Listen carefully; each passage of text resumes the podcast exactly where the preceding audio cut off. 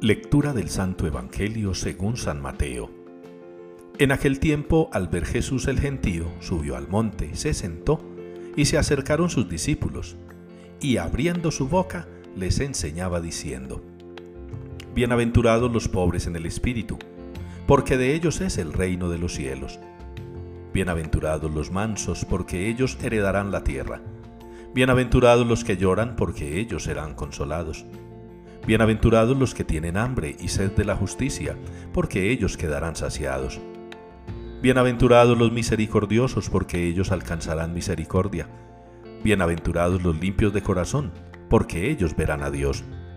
Bienaventurados los que trabajan por la paz, porque ellos serán llamados hijos de Dios.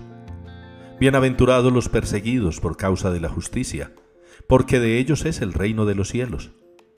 Bienaventurados vosotros cuando os insulten y os persigan, y os calumnien de cualquier modo por mi causa. Alegraos y regocijaos, porque vuestra recompensa será grande en el cielo. Palabra del Señor.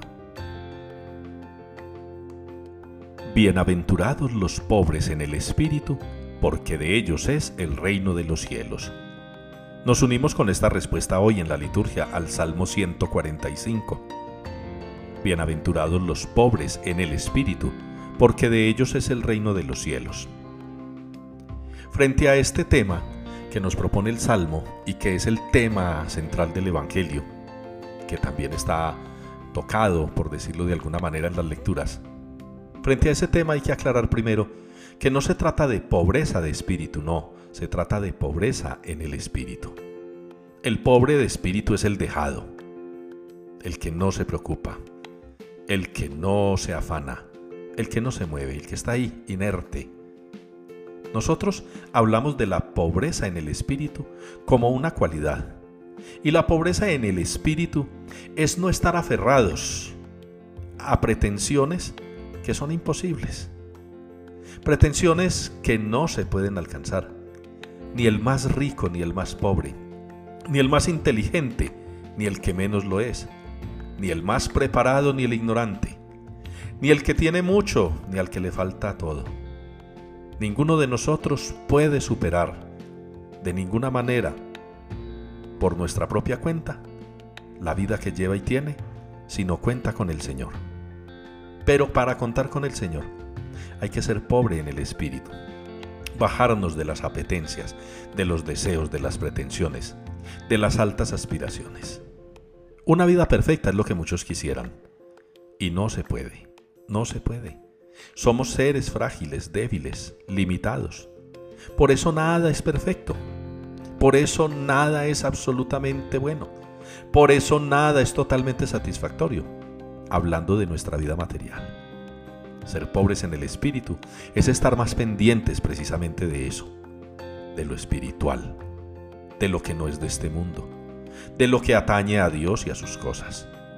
Ustedes y yo, hermanos, estamos invitados a ser bienaventurados.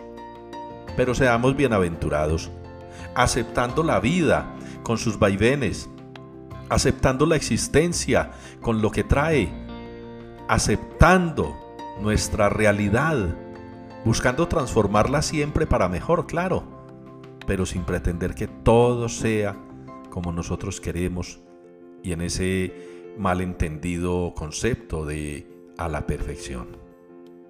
Llorar, sufrir, enfermarse, pasar necesidades, tener dificultades, enfrentar situaciones complicadas.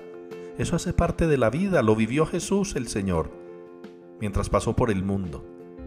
Nosotros estamos llamados a eso, a buscar el reino, siendo pobres en el espíritu, dejando de lado toda apetencia material para dedicarnos a cultivar el espíritu, que es lo que nos dará a nosotros el reino de los cielos, un espíritu firme en el Señor, con el cual esperar la resurrección de la carne.